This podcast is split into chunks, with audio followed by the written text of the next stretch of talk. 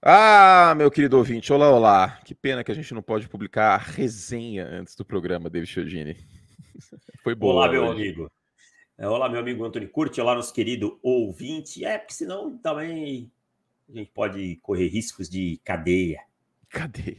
Cadeia, eu teria que falar com minha advogada. Ah, é, eu também.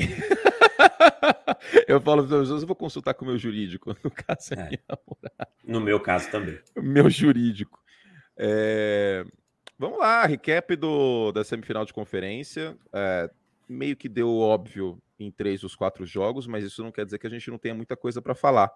A gente vai falar em ordem cronológica dos jogos aqui, revisando as principais partidas, as principais partidas, não, as quatro partidas desse final de semana, que para mim é o melhor final de semana do ano, Davis, da NFL, porque são as quartas de final da NFL, né? Então.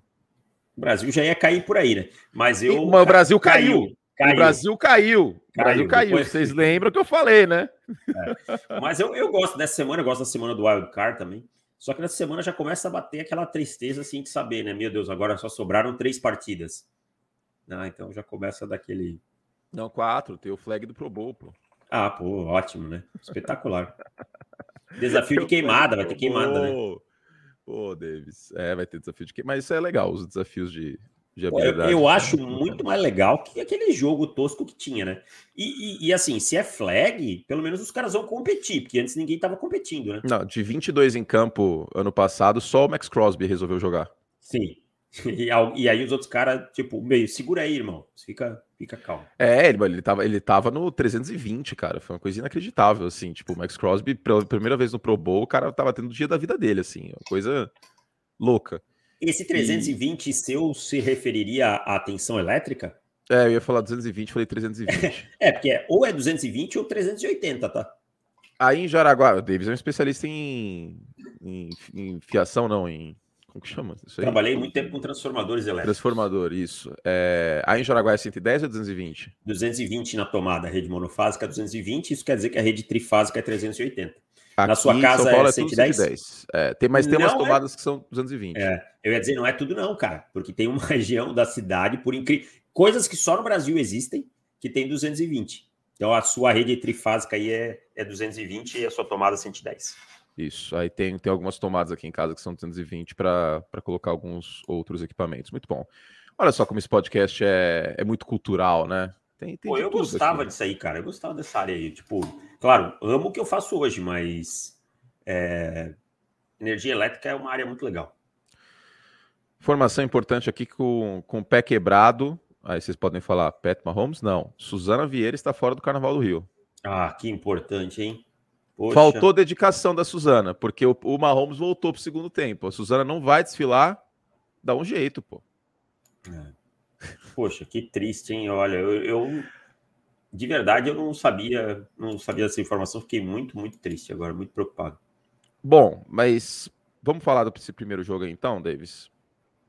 Bom, vamos falar, né, do assim, deu óbvio, né? É, deu óbvio. Eu esperava Kansas City por sete pontos, a minha linha era essa e acabou sendo por 7, porque também Jacksonville foi para o field goal no final. Porque se Jacksonville para a quarta descida e não converte, ia ser por 10. Né? É, esse por 10 e. E assim. E aí, eu vou repetir só rapidinho antes de passar a palavra para você. Fica à vontade. É... Deu a, a, lógica porque o Jacksonville Jaguars estava abaixo dos outros três times da NFC. O Com New certeza. York Giants estava abaixo dos outros três times da NFC o teto dos, dos Jaguars deste ano era a semifinal de conferência chegando nos playoffs. Assim, que quase ninguém imaginava que eles iam conseguir vencer essa partida. Até com o é. Mahomes machucado, eles não conseguiram. Infelizmente, falta muita coisa. É. Eu, eu, ia falar, eu faço a seguinte analogia: você já deve ter feito alguma trilha que subiu algum morro, montanha na vida, né? Sim. Já fez. Mas isso não te faz achar que você vai conseguir escalar o Himalaia. Não. Então, essa é o Jacksonville Jaguars e os Giants nessa rodada. Eles subiram a trilha até onde dava, mas ali a montanha já era alta demais para eles, cara. É, a verdade é essa. O, o, Trevor Lawrence, a gente está feliz que o Trevor Lawrence evoluiu como quarterback e tal, mas a, a estrada para ele ainda é longa para chegar para brigar com o Pat Mahomes, né, num playoff. Então, é, algumas coisas acabam ficando em campo ainda, e é perfeitamente natural também. É normal. Né? Ninguém Sim. começa já, já no, no, topo. São raros os que já chegam é, sentando a bota, são exceção. Então, sim, acho que a montanha era muito grande e mesmo o Mahomes machucado foi o suficiente. Agora, a gente tem que tirar, bater palma, assim, para dois, dois caras, um fora do campo e outro dentro. Travis Kelsey, Andy Reid? É, e Steve Spagnuolo, sabe? Ah. Eu acho que, que merece os créditos, porque ou, é, a temporada inteira ouvindo que essa defesa é ruim, e essa defesa deu, segurou o jogo durante grande parte dele. E o Travis Kelsey, cara, 14 recepções no jogo de playoff é uma coisa absurda, né? É, recorde de proporção de Tyrant. Assim, uh, o que impressiona, acho que justifica essa questão, essa analogia da montanha e tal, e o teto ser semifinal de conferência. Assim, até minha avó sabia que o Travis Kelsey ia receber é, passes. assim, era, era escancarado o, o duelo mais importante do jogo. E, cara, ele teve 14 recepções, assim. Vamos combinar que os linebackers de, de Jacksonville também, hein? É, e eu acho que, assim, a, o ajuste eles marcaram, foi bom. Não, eles marcaram em zona, porque a questão é assim, vamos lá. Até falei no Liga ontem isso. Eles marcaram em zona, muito, muitos snaps, certo? Maior parte. Ah, ok, vamos marcar individual. Quem você vai colocar no Travis Kelsey? É em zona ele vai achar um espaço, cara. Sim, mas no individual ele vai ter a vantagem também. É, contra o Rayshon Jenkins, o Jenkins foi marcar ele na linha de scrimmage e caiu de bunda uma hora. Né? Então. Tomou um tapa no peito, caiu de bunda. Então é complicado. Só que você tem que tentar ser mais efetivo. Eu, por exemplo, trabalharia dobras no Travis Kelsey. É, eu acho que o único jeito seria esse, e, especialmente com o Chad Henne em campo. É, os wide receivers não, não, não me inspiram nada que eu precise fazer dobras. Mas aí também a gente tem que lembrar que é muito difícil você mudar todo o cerne de uma defesa de uma semana para outra, né? É, é, sempre complicado. Então eu, eu acho que o Kelsey aí é, te, merece os louros também por conta da inteligência dele, se, a, se ajusta muito rápido no jogo. Exato. É, tem isso e ele, e, e, e, ele navegando nas zonas é perfeito também, né? Ah, espetacular, né? Porque não necessariamente é a rota que foi diagramada. Ele vai fazer o ajuste em tempo real ali. Então, e acho que a sintonia do, do Mahomes com, com o Kelsey nesse aspecto é muito importante e ajudou muito na volta do, do Mahomes mesmo machucado.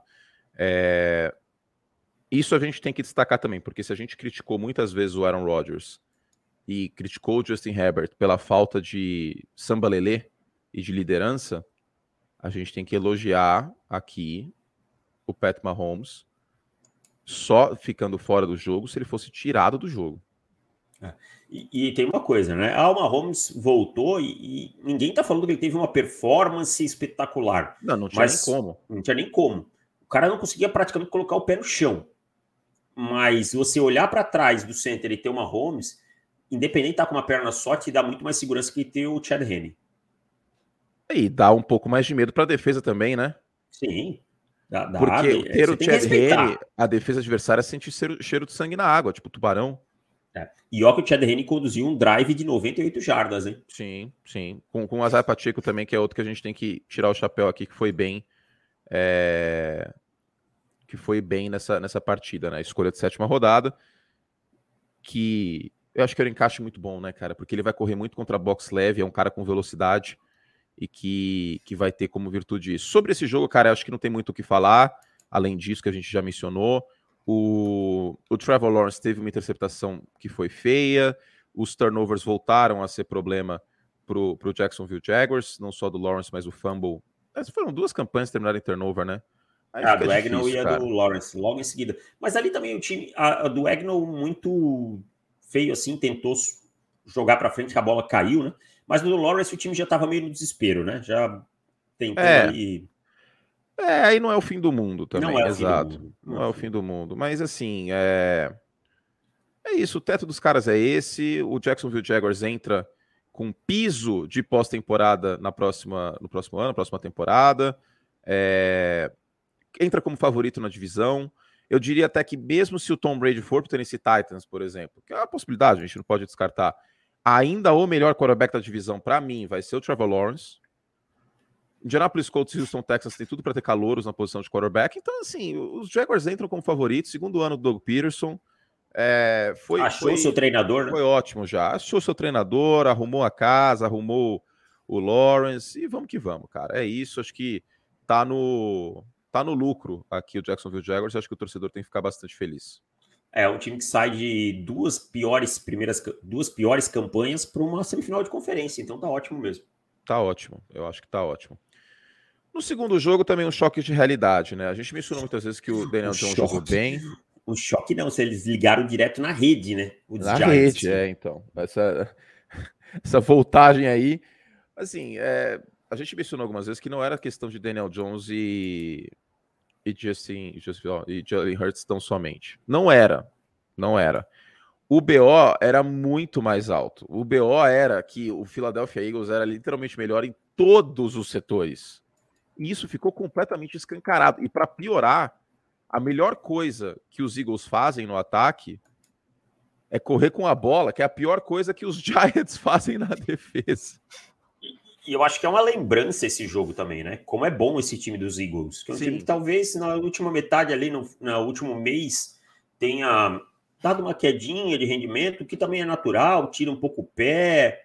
Mas, cara, essa, essa linha defensiva do, dos Giants é boa. Né? Você teve o Dexter Lawrence em ano de, de All-Pro e foi completamente anulada. O que o Lane Johnson joga é sacanagem. É sacanagem. E não tá inteiro, hein? Não tá inteiro. Tá com lesão na doutora, não tá inteiro. Mas inteiro ele não tá faz uns 5 anos já também, né? Que ele não fica saudável, saudável. Tem isso. Mas, ó, o, o Kelsey foi bem também. E, e não, não tô doido. É o Kelsey Center, o irmão do Travis Kelsey, Jason. E o Mailata tá jogando muito bem nesse ano também. Então, assim, é, cara, é um abismo os times, os times, assim, os times. Eu, eu disse até na transmissão, a diferença de New York Giants e Philadelphia Eagles é pique Seattle Seahawks e São Francisco 49ers. É por aí, é por aí. É muito é. grande a diferença. Então, assim, fizeram o que deu. Os Giants, eu acho que foi. É, tipo, o Daniel Jones é aquela ação que subiu 20% e aí teve uma correção no dia seguinte e caiu 5%, sabe?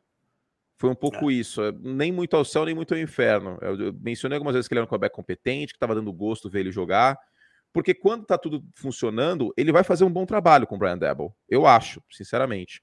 Só que se depender só dele, como foi contra Detroit, como foi contra o, o Seattle Seahawks, com o Saquon Barkley tendo duas jardas por carregada até aquela corrida de 39, Aí, cara, desculpa, mas o Daniel Jones não vai resolver a parada. Ainda mais com o corpo de recebedores fraco, né? Porque o Daniel Jones precisa de passes rápidos, passes no meio do campo curtos, fora do pocket, ele correndo. Filadélfia tirou ele do, fora do pocket, o pocket entrou em colapso de fora para dentro. Filadélfia marcou muito bem o meio do campo em zona, tirou então as, as oportunidades dele correr com a bola com a marcação individual. Filadélfia fez um trabalho excelente na marcação dos recebedores, não estavam conseguindo separação quando era marcação individual. E pressionou o Daniel Jones acima de 30%. Aí não tem como, cara. O Daniel Jones não vai resolver nesse cenário. Simplesmente não vai. Não vai, não vai, não vai. E assim, agora os Giants precisam entender quanto eles estão dispostos a atrelar o seu futuro a Daniel Jones, né? É, quanto tempo, quanto. É, qual valor, né? A estrutura do contrato, front loader e tal, dinheiro no primeiro ano. Quais as opções no mercado que talvez fossem mais interessantes. E pode ser assim... que ele que ele vá para outro time também. Eu acho que seria Exato. loucura para o Daniel Jones ir para outro time, porque ter o Brian Debo com é. sendo o terceiro time com mais espaço na folha é muito melhor. Agora, pode ser que ele não tenha o Saquon Barkley. Agora, eu acho também que a gente tem que controlar um pouco. As pessoas estão muito emocionadas com o Daniel Jones. Ele foi efetivo esse ano, mas foi um quarterback de 15 touchdowns. Tá? Exato. 15 touchdowns.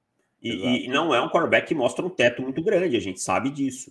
Então, então, assim, foi muito melhor, mostrou evolução, beleza, mas ainda é um quarterback bem na linha média. A gente tem tudo para ter uma linha de Daniel Jones ano que vem, viu? É. Então, a gente tem assim... tudo para ter essa linha de Daniel Jones. Eu acho que com corpo de recebedores melhores é... vai dar um pouquinho mais de liga, ainda mais por ser o segundo ano no sistema. Eu acho. Mas, cara, não vai muito longe disso aí, não, viu? Porque se a gente vai criticar daqui a pouquinho o Dak Prescott, porque num jogo contra São Francisco. Gente, o Daniel Jones não teria feito muito diferente contra os 49ers, não, tá? Bem provável que não. Não teria. E. Assim, o Daniel Jones teve dois turnovers aí. Daniel Jones, vintage. É, é o, o Dak merece mais críticas porque ele é um quarterback com mais ferramentas, ferramentas mais ferramentas. Sim, sim. Que mais o Daniel Jones, né? também. É, muito mais experiente. Merece essas críticas todas. Mas assim, não, não tem como não, imaginar que o Daniel Jones faria. Talvez o Daniel Jones protegesse melhor a bola. Talvez, mas... porque ele tá com essa virtude nesse é. ano, de fato. E, mas e o... o deck esse ano, desculpa a expressão, despirocou nesse lado aí. Mas ele teve dois turnovers aí. O, o fumble, ele ficou segurando a bola dentro do pocket uma eternidade. E aí eu volto naquilo que eu falei, que ele estava rendendo fora do pocket muito. Aí você coloca o Daniel Jones dentro do pocket, o relógio de pocket dele é meio zoado. Ainda mais quando é muito pressionado. E a interceptação ele, ele passou afobado, assim, foi um passe bem feio, com pé de apoio todo torto. Não tinha como dar muito certo aquela jogada. Mas é isso, cara. De, no, no, mais, é, a, analogia que eu faço é essa: é uma ação que sobe 10% num, num dia, depois cai 3% no outro. Daniel Jones continua no, na prova dos nove aí, em alta, e eu acho que pode ser a linha média da NFL no ano que vem. Filadélfia, é. como o Davis bem mencionou, eu também mencionei isso na transmissão, relembrou ao mundo porque é o seed 1 da NFC e é um time muito completo, e digo que tem muita chance de vencer São Francisco. Mas daqui a pouco eu volto com, com isso, porque temos uma novidade no programa hoje. Vamos falar da Vega Bets rapidinho aqui. O Vini me passou os resultados do nosso querido Neves. Esse homem é uma máquina, hein, Davis? Meu Deus, é o, o, o, o Portuga é, é, triturador de, de bets. Impressionante, cara. O, o Jorge Neves aqui, que é o tipster de, de futebol português da, da Vega Bets, está com 13 unidades em janeiro. O que significa isso? 13%. o cara subiu, falando da ação que sobe 10%, subiu 13%, cara. Ele fez aí nesse final de semana 5 unidades e ele é muito consistente, cara. É assim, impressionante como não tem mês negativo, basicamente. Já teve mês negativo, vamos né, ser transparente aqui, óbvio. Mas nessa temporada, desde agosto, do futebol português está com 31 unidades, o que significa 31%. As vagas estão abertas lá no broker. A gente então recomenda, como a gente já falou, Vega Bets. Aproveite para entrar em contato lá no Instagram. Daqui a pouquinho vai ter site, inclusive, o Vini está montando. Arroba o site lá para você entrar em contato, tirar suas dúvidas e tudo mais sobre o broker. Lembrando que todo investimento é um investimento de risco. Então, informe-se antes de entrar em contato. Mas investimento de risco também é bolsa de valores, vamos combinar que é. Eu já perdi dinheiro Nossa. isso aí. Hein? Já Nossa, ganhei dinheiro, todo... já perdi dinheiro. Tem que, tem é que, que entender assim, as modalidades de risco das coisas. Exato. Se você. Você não pode dar louca em nada, né? Você tem que estudar, entender e aí ver o que, que é bom para você. Exato, mas aí tá aí os resultados, tem uma planilha sempre, como a gente fala, para vocês acompanhar os resultados. Entre em contato, arroba VeigaBets. David Chodini, uh, vamos para o Domingão. Do Faustão? Domingo. Não tem mais, é Domingão do Hulk agora, né? Ah, não. Isso não orna, não fica legal. Não orna, é esquisito, né? Todo respeito ao Luciano Huck, mas esquisito ver o Luciano Huck no domingo. Não, não acostumei ainda. Tipo, às vezes gosta, eu tô na... Ela gostava muito no sábado. No às vezes eu chego na, na redação da ESPN, Davis, e aí as TVs que tem na redação estavam na, na Vênus platinada. Que expressão maravilhosa. Tava na Vênus platinada, passando o jogo do futebol da tarde lá, né, na Globo. E aí a galera esquece de mudar e na sequência tem o tipo do Luciano Huck, né? Aí, tipo, às vezes eu chego assim e falo assim, mano, que, que as pessoas estão assistindo Luciano Huck? O que tá acontecendo? Tipo, no domingo, né? Tipo, eu fico meio bugado. Aí eu lembro que o Luciano Huck tá fazendo programa de domingo e não no sábado, né? Mas enfim. Ah, mas não, não Warner. No Warner. O Luciano Huck é, é o Nick Saban. E o Faustão é o Bill Belichick? É, o, o, exato. O Faustão do dia de semana tá esquisito também, cara. É, um, eu acho que eu vi uma vez o programa do Faustão. E, e o Luciano Huck é sábado. Aliás, primeira derrota do Trevor Lawrence no sábado, hein? Porra, gente. Porra. Que estatística tosca, cara. Tosca. Essa é uma das piores que eu vi, cara. Essa foi muito forçada. Ai, ai. Ele tem 2-0 no sábado na NFL e nunca tinha perdido no college no sábado. Davis, uh... cara, eu fiquei surpreso com os 10 pontos de Buffalo, sinceramente.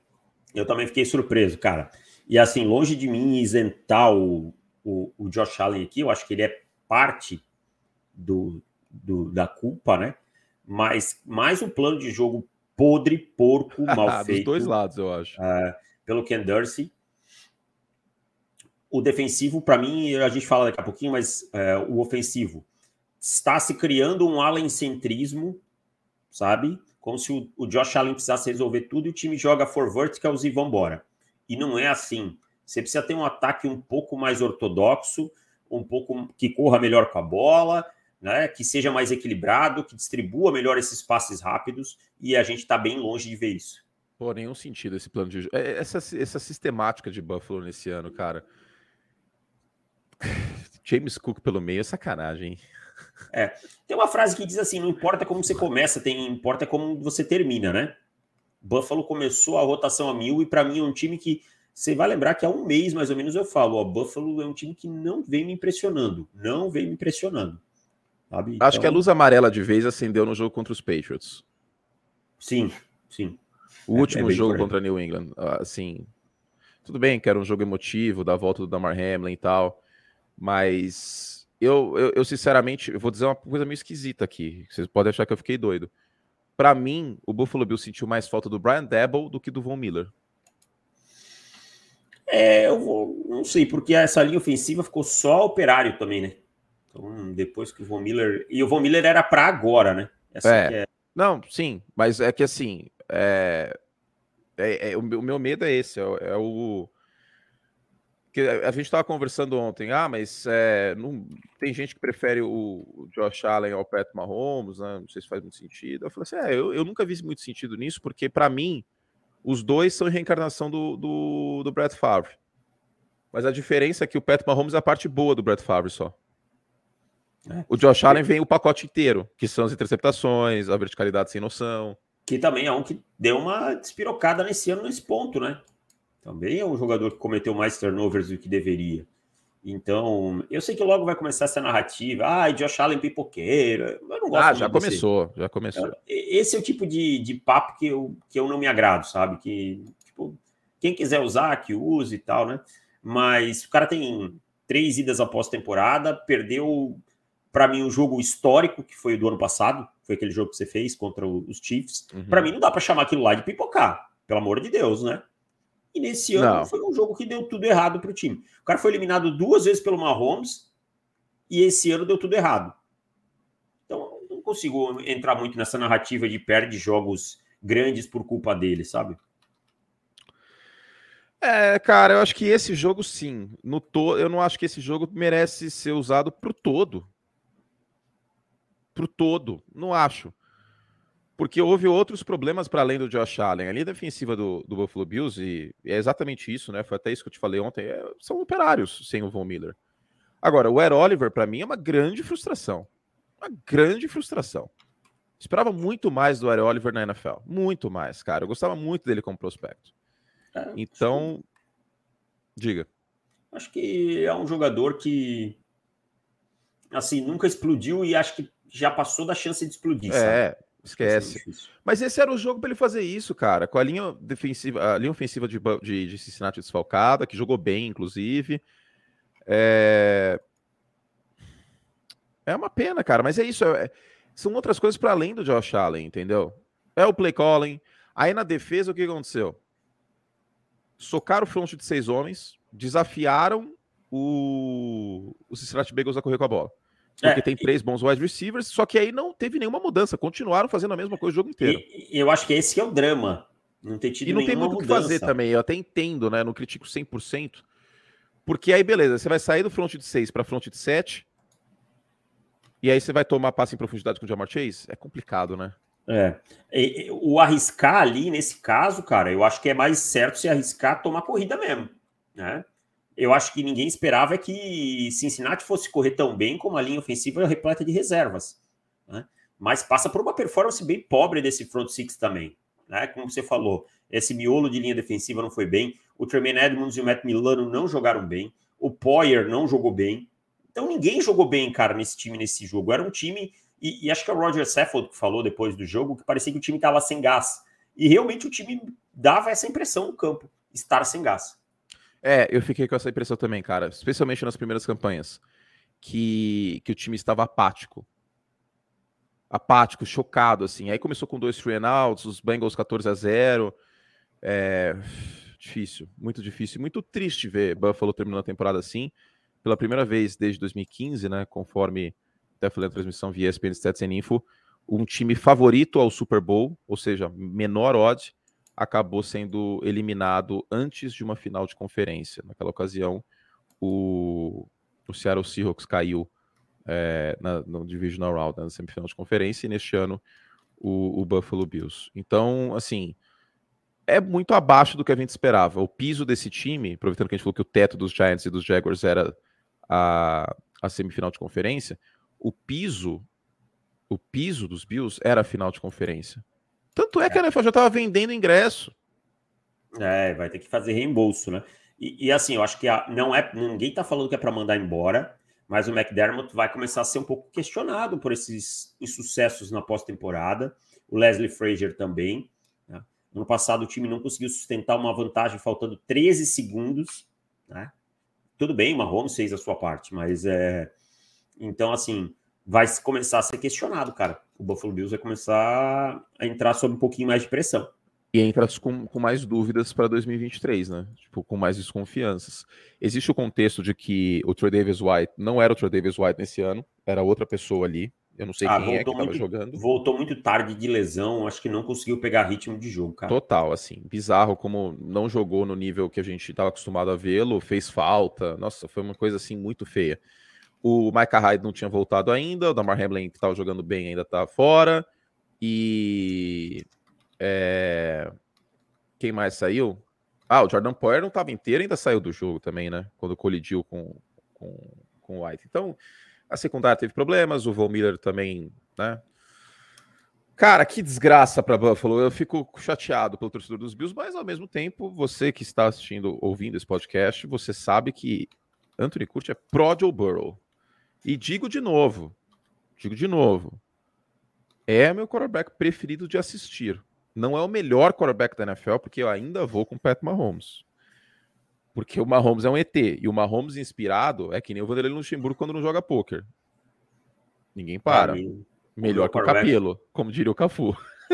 O meu quarterback, meu quarterback predileto de assistir ainda é o Mahomes. Mesmo... É, não, para assistir, cara, eu vou te dizer que é, é, por causa dos momentos de tensão, assim, que ele é muito frio, ele é muito confiante num bom sentido, cara. Terceira descida, sob pressão, o que acontecer, último quarto, o cara vai lá e, e faz, cara, e, e entrega. É muito impressionante a postura, a confiança, o poder de decisão do, do Joe Burrow, cara. Fora de casa, nevando, barulhos, cacete, como, como se o cara estivesse na casa dele de boa ele vai lá e resolve. É muito impressionante, e, muito impressionante. E tem um intangível aí também, né? Que a quantidade de vezes que ele mudou a jogada na linha de scrimmage para corridas sim, sim, foi sim, um absurdo, sim, né? Sim, Lendo o box, fazendo, fazendo os checks, contagem, fazendo uhum. os checks.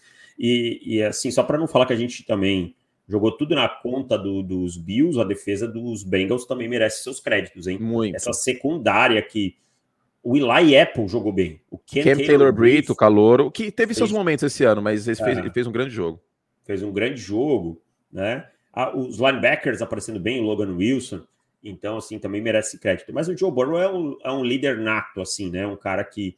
O, os Bengals tinham cinco vitórias em pós-temporada até o Joe Burrow estrear. Eles já têm mais cinco agora. Não, não é nem isso. Os Bengals não ganhavam em pós-temporada desde o ano que eu nasci.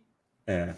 O Andy Dalton tentou 87 vezes ganhar um jogo de pós-temporada. Exatamente. E só para terminar, essa questão. É, outras menções honrosas: os reservas de Cincinnati na linha ofensiva.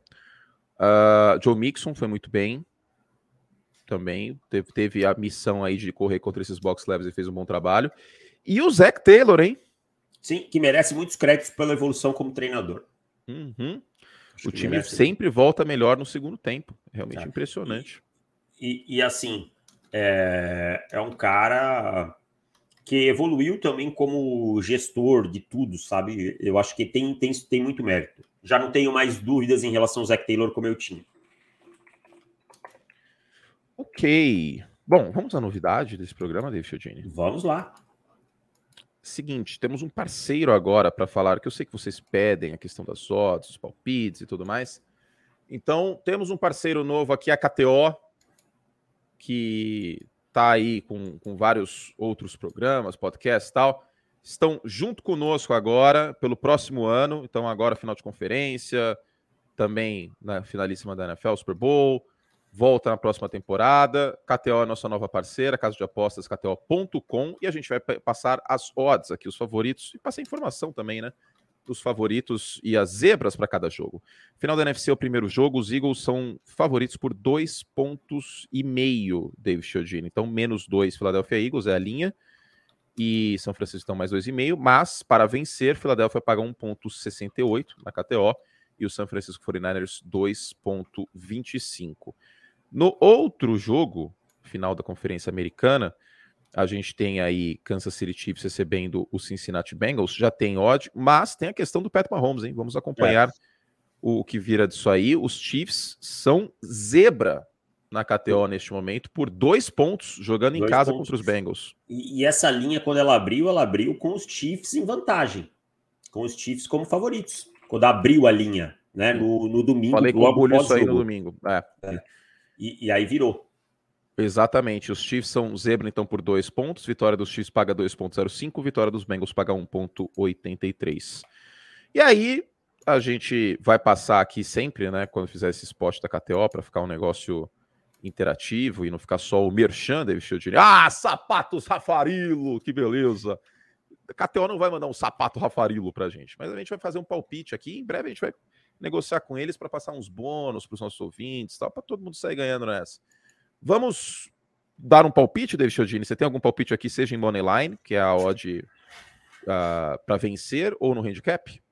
Eu tô confortável com esse handicap de menos 2,5 para os Eagles. Eu acho que vai ser um jogo apertado durante grande parte do jogo, vai ser equilibrado, mas eu acho que os Eagles têm algumas vantagens que no final podem fazer com que eles vençam ali por 4 pontos, 5 pontos, algo assim, sabe? Não é que vai ser um jogo que não vai ser parelho, pelo contrário, mas eu estou muito confortável com esse 2,5 Eagles. Uh, ah, 2,5 Eagles, vamos ver quanto paga aqui. 1.9? 1.83. Eu acho que é, eu acho que do final de semana, porque a questão é a seguinte, a gente vai passar aqui, não vai só falar assim, ó, entre na KTO, não. A gente vai passar aqui como funciona a lógica das apostas. A gente tem que ter uma, uma vantagem, né, em relação à odd ou, ou à linha. E no caso de Bengals e Chiefs, neste momento tem muita névoa. A gente não sabe quem, quem, quem, quem joga de quarterback para Kansas City ou como joga, no caso. Então, tem que acompanhar o relatório de machucados. E a gente volta com outro podcast analisando os dois jogos do ponto de vista de apostas nessa reta final aí de temporada. Aqui no feed também aberto, não é para assinantes do Pro Football. A gente vai aumentar então a produção de podcast. Agradeçam a KTO, portanto, é, foco aí de, de apostas, mas a, tá aí a, a boa. Eu, eu vou mais conservador, Davis, aqui no nosso palpite. Eu vou nesse Eagles 1.68. É, é bem válido, bem válido. Eu tô confortável, mas é assim. É o que eu digo, não achem que por isso é um jogo extremamente aberto, não. Mas eu acho que no finalzinho ali, um field goal de diferença, já, você já leva a odd aqui, né? Eu é. acho que dá isso aí. É isso, promete ser um jogo apertado, o, o menos 2,5 também é um bom palpite. É, eu fui mais o conservador aqui. Então, entrem lá, KTO.com, abra sua conta e divirta-se com responsabilidade. David Chodini, último jogo. Foi, foi o melhor jogo? Acho que foi, cara. E as pessoas assim não podem se enganar com o placar, placar baixo e tal. Foi um jogo taticamente divertido, um jogo tecnicamente muito bom, né? Até o Dak Prescott espalhar a farofa e, e, e entrar na linha de na prateleira do Derek Carr, desses caras de vez. Um, é. Te defendeu muito o deck, né? Porque ele é um quarterback. problema com isso. Ele é um quarterback. Não, não, não, calma. Ah, é, não, é que as pessoas elas vêm falar pra gente como se a gente tivesse problema com isso. Eu não tenho problema com isso. Não, não, claro que não. Mas assim, eu acho que porque ele sempre apanhou mais do que deveria, algumas vezes. Só que, por, como se ele fosse um quarterback ruim. O que não é. Agora. Foi muito feio, cara. Ah, jogou mal demais. Na verdade, a derrota dos, dos Cowboys está na conta do Dak Prescott. Não tem essa aí, é diferente da do Josh Allen, em que a gente consegue dividir a culpa, aqui não. Sabe? Aqui não. Aqui a culpa é, é na conta do Dak Prescott. Não é na conta do Kellen Moore, não é na conta do, do Mike McCarthy, por incrível que pareça, apesar de algumas decisões questionáveis, longe de ser o problema. A defesa sustentou o jogo, o Dak Prescott não conseguiu entregar. Deixou oportunidades em campo, turnovers, né? Então, assim, para mim, é o quarterback que entra 2023 mais pressionado na liga. Entre, não quer dizer que ele não vá ter mercado, mas entra muito pressionado, porque ele criou essa pressão nele mesmo. As duas interceptações foram horrorosas. E, e não é novidade, né? Cara, foram horrorosas. Assim, foi uma ausência de leitura pós-snap. E ele perdeu, teve uma jogada que ele perdeu o T.Y. Hilton aberto assim, o São Francisco socando um safety no fundo do campo, ele simplesmente não desafiou isso, porque eu não sei, porque paçocas, cara. Assim, todo mundo sabe que a secundária de São Francisco ela tem esse problema, que é muito pequeno, mas é, a única, é o único jeito de tentar ganhar essa defesa. É, é. esticar o campo, você tem o CD Lamb, bicho.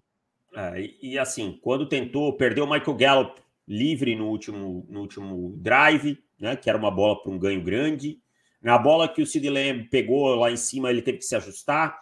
Então não foi um, foi um jogo horrível do deck, especialmente no segundo tempo. Eu acho que o primeiro tempo fica marcado pelas interceptações, ele até vinha fazendo um jogo sólido, mas é, essas interceptações machucaram demais. E o segundo tempo foi desastroso, cara. Desastroso. Quando perdeu o Tony Pollard, ficou, foi desastroso. É, o que eu falo do Dak Prescott é o seguinte: são, ele tem 29 anos, ele tem as ferramentas para dar uma volta por cima. Mas ele precisa virar essa curva logo, cara. Não, ano que vem é, é para mim é o ano decisivo da carreira do Dak Prescott. Exato. Eu, eu acho que ele sempre vai ter mercado, porque ele, por exemplo, ele é melhor que um quarterback como Jared Goff, né? É um, ele é um quarterback melhor. Não teve um ano melhor, mas ele é um quarterback melhor. Mas é, ele joga no Dallas Cowboys, cara. Ele precisa entregar mais que isso. Foi muito feio, cara. Foi muito, muito, muito feio para além das interceptações, as leituras depois do snap ruins, ele sapateando no pocket, teve três jardas sob pressão. Tony Pollard saiu no segundo tempo, desmoronou o time, desmoronou o ataque, assim, o coisa que, assim, vamos combinar, você perde um running back, o ataque desmonta desse jeito? Não pode, não pode. não pode, nenhum. cara, não pode. Se você é um quarterback acima da média, não pode o ataque desmontar dessa forma, porque você ainda tem o CD Lamb. Não, e assim, você tem outras opções. O Dalton Schultz é bom jogador. Sim. A linha ofensiva fez um trabalho sólido, tá? Fez um trabalho sólido. O, o, o Michael Gallup tem que aparecer, que não jogou nada. Mas você o ano inteiro, né? O é. Michael Gallup jogou desgraça nenhuma o jogo inteiro, o ano inteiro, não. cara. Tem o mais jogos com subiu. zero jardas que com mais de 50. E é isso, foi muito problema de leitura pós-snap. E o Dak Prescott, assim, a grande questão, por que eu falava que ele era o quarterback mais subestimado e superestimado da NFL ao mesmo tempo? Porque ele superou muitas expectativas sendo uma escolha de quarta rodada. E, e, eu via desde aquela época ele tendo, algum, ele tendo alguns problemas depois do snap. Não no nível do Daniel Jones, mas tendo.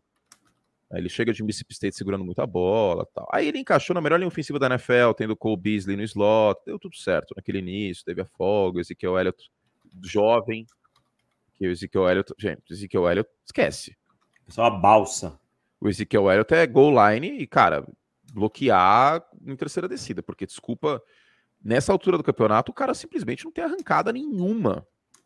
Nenhuma. Ah, mas a defesa do São Francisco é boa. Foi o ano inteiro assim. Semana passada contra a Tampa ele também não jogou bem. É, é isso. Dak Prescott, ele... eu não defendo mais, tá?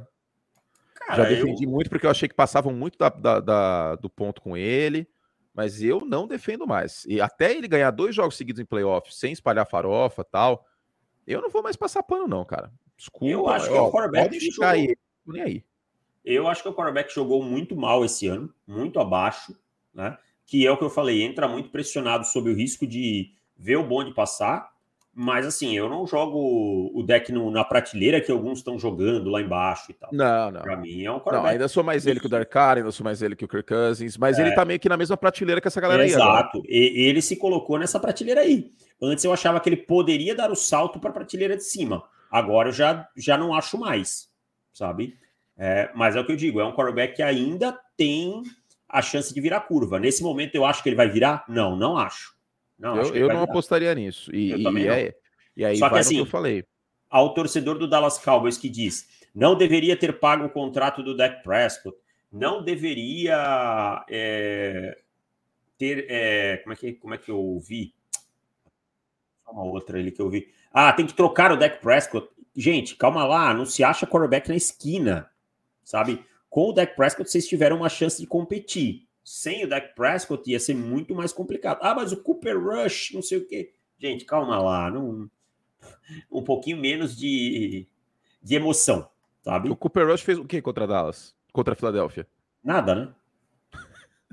Não, ele fez três interceptações, né? Todas muito é. feias, ah, então, by assim, Então, é, o, o Prescott, é, é, você não vai achar um quarterback melhor na esquina. Mas o time tem que estar tá aberto no futuro, se em 2023 ele repetir esse nível de performance, a pensar em alternativas. Exato, mas é isso, 2023. E não tem como cortar ele, não, tá, gente? Nem trocar também. O, o... Cara, eu, eu vou te falar uma coisa. O dead cap, meu amigo.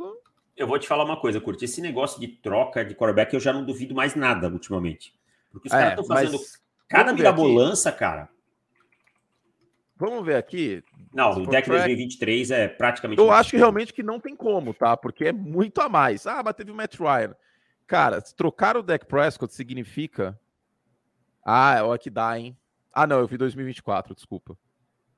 Puta, é muita coisa, cara. É, não, e aí. É 40 milhões no teto de 2024, ainda ferra o de 2024. É. É, não. não... E, e, eu não acho que Dallas está pensando em trocar o deck Prescott. De verdade. Não acho, acho mesmo. Tá? Talvez aí sim, se ele repetir esse nível de performance, aí sim, tá? Para 2024, que seria exata, ainda o seu último ano de contrato, né? Então você engole, o cap vai ter crescido e tudo mais. Mas é, eu acho que Dallas tem que estar aberto para o futuro, tá? O deck deixou um sinal muito amarelo aqui. E, e é, não é questão de defender ou não, é questão de tipo de ser justo. Ele jogou muito mal nesse jogo e os Cowboys estão fora dos playoffs por conta dele. Isso não tira o mérito da defesa de São Francisco. É, não, sem dúvida nenhuma. Uma defesa que é a melhor da NFL. E o Brock Purdy não, não jogou bem, na minha concepção. Bem, bem. Mas, cara, ele teve seus momentos, teve o passe pro, pro Kiro daquela campanha importante, Sim. teve um controle de pocket, conseguiu sair do pocket algumas vezes, não espalhou a farofa. Acho que esse foi o mais essencial, cara. Porque jogou contra a defesa que mais forçou o turnover na NFL ano passado e neste, e não teve, não nenhuma interceptação. Tudo bem que o, que o Trevon Diggs deixou uma no campo, né? Que a bola estava no peito dele, é. mas. E outra que o, o Donovan Wilson trouxe a bola lá de cima e deixou cair também. Mas eu acho que o Brock Purdy não foi mal, concordo 100% com você, mas eu acho que ele te, tomou também um choque de uma coisa que ele não tinha visto ainda na liga. Uma linha defensiva que estava toda hora na cabeça dele, uhum. que tirou ele do conforto, que ele entendeu que o sambar para lá para cá nem sempre vai dar certo.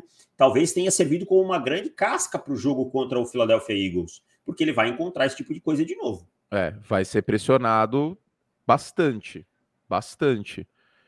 E porque lembrando, é uma linha, é uma linha, é um front de, de Filadélfia que tem 70 sacks. É.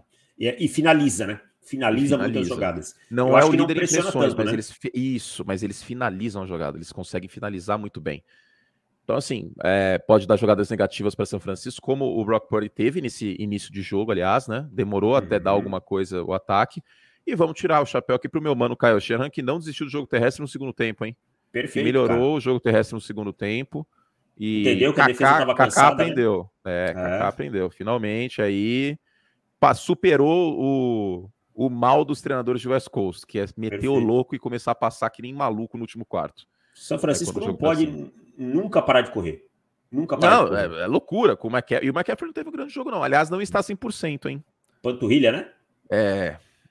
Ah. Não está 100%. É, e assim, o jogo corrido não funcionou no, no começo da partida e mesmo assim ele não abandonou.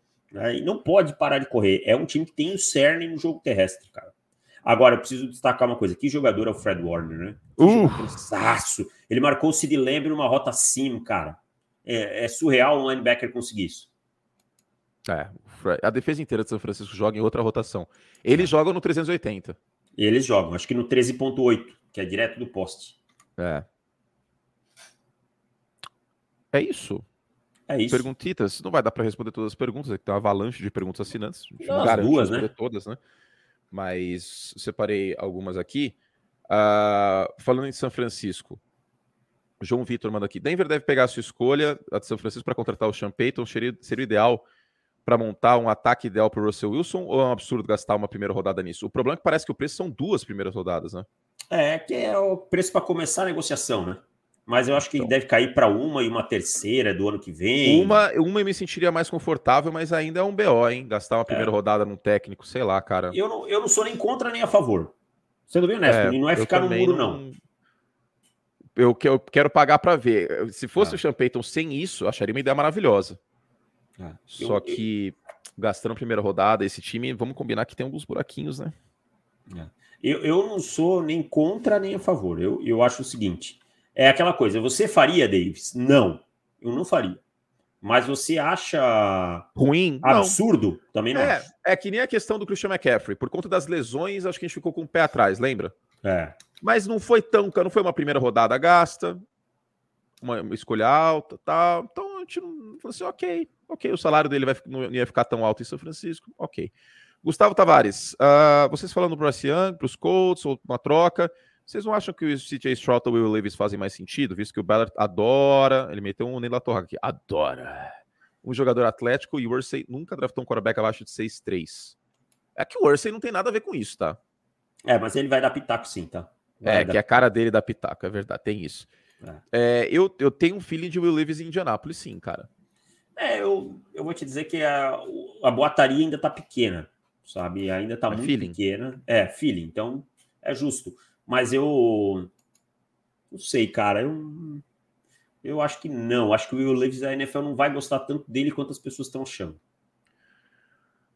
Vinícius Borges pergunta aqui sobre o Trevor Lawrence e o Andrew Luck, e aí ele fala: comparando o momento inicial dos dois, quem foi o melhor prospecto? E por acaso existiu algum outro prospecto nível superior a este? Sim, John Elway.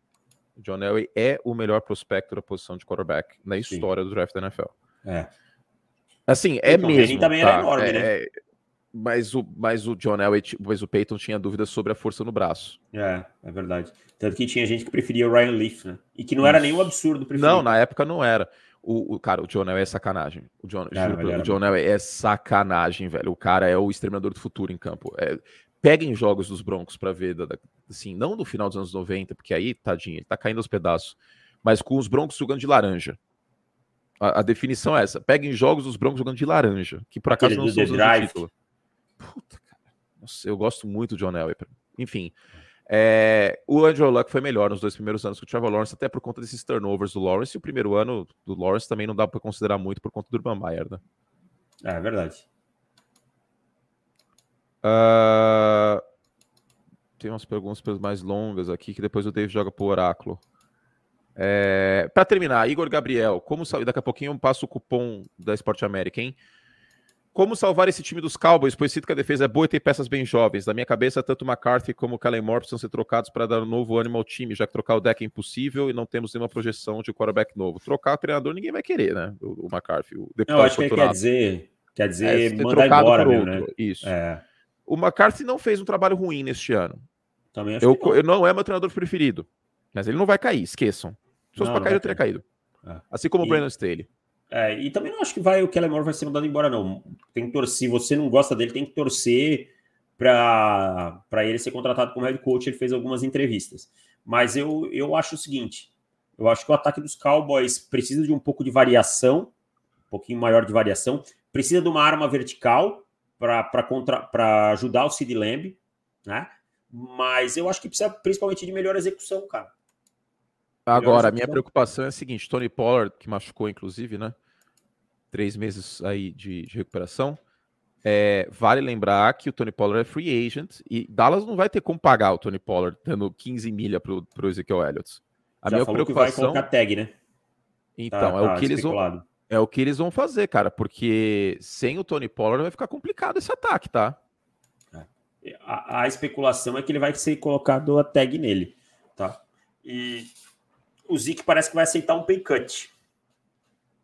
É, teve essa também. E não, não tem nem o que fazer, né? É engolir. É, não. Aí você tá no lucro, sabe? Tá no lucro. Exatamente. Bom, Chodini, acabamos. Cupom para você comprar seus produtinhos na Esporte América é podcast. Novamente, esporteamerica.com.br. Você vai entrar lá, você vai colocar no carrinho o que você quer. Podcast 7, aliás, desculpa. Podcast P-O-D-C-A-S-T 7. 7% para os nossos ouvintes. Aproveitem, porque vai até dia 31, tá? 31 acabou isso aí. E se as pessoas. Aí, digo mais, vou fazer uma chantagem emocional aqui. Se as pessoas não usarem esse cupom, não vai ter mais cupom podcast. É, vamos usar esse cupom aí. Então, aí só vai ter cupom em outros lugares. Vou ficar Então, uma igual a minha mãe quando ficava comigo. Vai fazer tal coisa. 7, tá? Sua Podcast mãe também 7 é o mandava você fazer as coisas assim do nada? É, ela me chamava. eu- Uma das poucas pessoas que me chamam de Anthony. Eu também chamo. É verdade. Por favor, não termine essa frase. Eu sei que você vai pensar. Tá bom. É, é, eu já sei. É, depois que eu ah, falei, eu pensei. agora que eu me lembrei. É, então. Ah, então entrem lá em esporteamerica.com.br. Deixa eu ver as novidades aqui que temos. Tem coleção nova chegando, aliás, viu? De- do Super Bowl tal, com as camisetas com o logo do Super Bowl. Mas tem as camisetas Team Color, tem bonés da New Era, tem camisetas Mitchell Ness, tem a coleção Basic, que tá, tá baratinha. Tem flâmulas agora, inclusive, tipo aquelas da casa do seu Madruga, assim. Ah, muito legal isso aí, cara. Acho Só que dos, dos times da NFL, então tá lá as flâmulas que você pode usar o cupom ah, podcast 7 para você ter 7% de desconto aí nas flâmulas. Tem os, os mini helmets também, para quem quiser decorar a casa. Tem um dos Eagles bem, acho bem bonito o capacete dos Eagles, aliás. Ah, Tem o branco também, dos. Bengals, bem bonito. Então, ah, essa aqui é legal também, ó, uma novidade que chegou, cordão de crachá. Para você ir para firma. Pra firma. Meu pai fala É. firma. Um Ô, cordão aqui, ó, tem um dos Bears, mas eu não vou usar porque eu vou passar vergonha usando o cordão dos Bears do PSP, né? Vou ficar me zoando, mas enfim. Não, as pessoas vão achar meio engraçadinho. Olha, tem gente que tem coragem. Tem, cora tem que ter coragem, né? Tem que ter coragem. Mas, ó, é isso, tá? esporteamerica.com.br, entrem lá no, no site, o cupom é podcast7 para você ter desconto. Diga, Davis. Agora eu fiquei curioso. Sua mãe mandava você lavar a louça. Quais eram as tarefas domésticas que você tinha quando você era criança? Lavar a louça. Minha mãe, ela gostava muito de um castigo que era mandar eu ler livros. Obrigado, mãe, inclusive. Isso aí me Não, minha muito. mãe não, nunca me mandou. Eu lia porque eu gostava mesmo. Era o meu. eu, na verdade, eu nunca tive muito castigo, porque eu, eu ajudava em casa, assim, eu, eu era de boa. Mas tirar o lixo é um que eu acho que eu faço desde que eu era muito, muito pequeno, assim. Tipo, E, Recolhe o e tinha- lixo. e tinha outro também, é, que era o castigo mais hardcore da minha mãe. Se eu fizesse assim, uma, uma merda muito grande. Que era ficar sem televisão um mês, cara. meu, cara, o meu era o pior. O meu é- existia uma negociação prévia aqui, que uma vez por semana podia ficar vendo TV depois da novela, porque eu estudava de manhã, né? Uhum. Aí podia ficar vendo. E aí, obviamente, eu, criança, doente por futebol, quarta-noite. Né? Quarta-noite era sagrado. Mas era quarta-noite os jogos? Sim, sim. Já era quarta-noite. Porque eu lembro já. que final de Começava semana. nove e meia. Hoje que virou sacanagem que os caras estão começando 10 para as 10. Então, mas Tá. eu lembro que, que os jogos do final de semana era sábado à tarde, domingo à noite tinha jogo às sete, Sim. muito na Globo. Sim. Aí depois de um tempo, acho que 2004, 2003, que mudou para as É. quatro da tarde no domingo. É, mas... mas... aí, às vezes, o que, que rolava a negociação era o seguinte: eu pegava muito jogo da Band das 8 e meia, e aí torcia para a novela esticar ao máximo. Aí, se a novela eu visse assim que faltava, ela chegasse, ó, falta 15 minutos para acabar o jogo, e a novela já acabou, não, aí de boa, acaba de ver o jogo e desliga, né? Mas aí, se aprontasse, ficava sem o, o, o, o da semana ali, aí era osso, cara. Aí tinha que ligar o rádio relógio para ouvir o jogo na Rádio Bandeirantes. Rádio Era relógio. osso. Cara, meu rádio relógio era ninja. Ele tinha uma anteninha minúscula que Ah. pegava todas as rádios de São Paulo, do Rio, era su- surreal. Mas as AM, né? As AM, as AM. Ah. Ah, No caso, não tem mais rádio AM agora, né? Tem ainda. Não, aqui não tem mais. Aqui a que tinha virou FM. Rádio AM. Lá que eu escutei pela primeira vez Milton Neves. Ah, que beleza! Você me escutou. É, rádio AM. Terceiro tempo, programa mais antigo. Oferecimento de KTO, Esporte América. É. Que beleza. Um abraço lá pro Marcelo, torcedor dos Cowboys, que, que tá triste. Tá Esporte bravo. América. Muito bom, Milton Neves. Davis, acabou. Tchau, beijo carinhoso para você, para o nosso ouvinte. A gente volta semana que vem com mais é, recap do- das finais de conferência, mas nesta semana começamos os podcasts extras durante a temporada regular, playoffs e Super Bowl, com a análise de apostas para a NFL. Eu vou pegar o lado de linhas e David Chiodini me contou que vai pegar prop bets. É isso, Davis? Ele tá sabendo Não, agora disso. É, isso eu fiquei sabendo agora, mas tudo bem, eu. Missão dada, missão cumprida.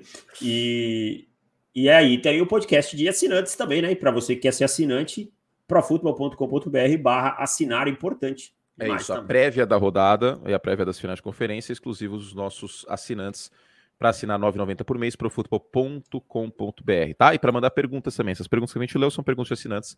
Você tem que estar logado e ser assinante para mandar. Muito obrigado a quem está conosco aí, os nossos patrocinadores. A gente volta então ainda nessa semana, no final da semana, quinta-feira mais ou menos, quando tiver o relatório de machucados de Kansas City, pelo menos, para falar sobre Pat Mahomes, sobre as apostas e Davis também trará as prop bets.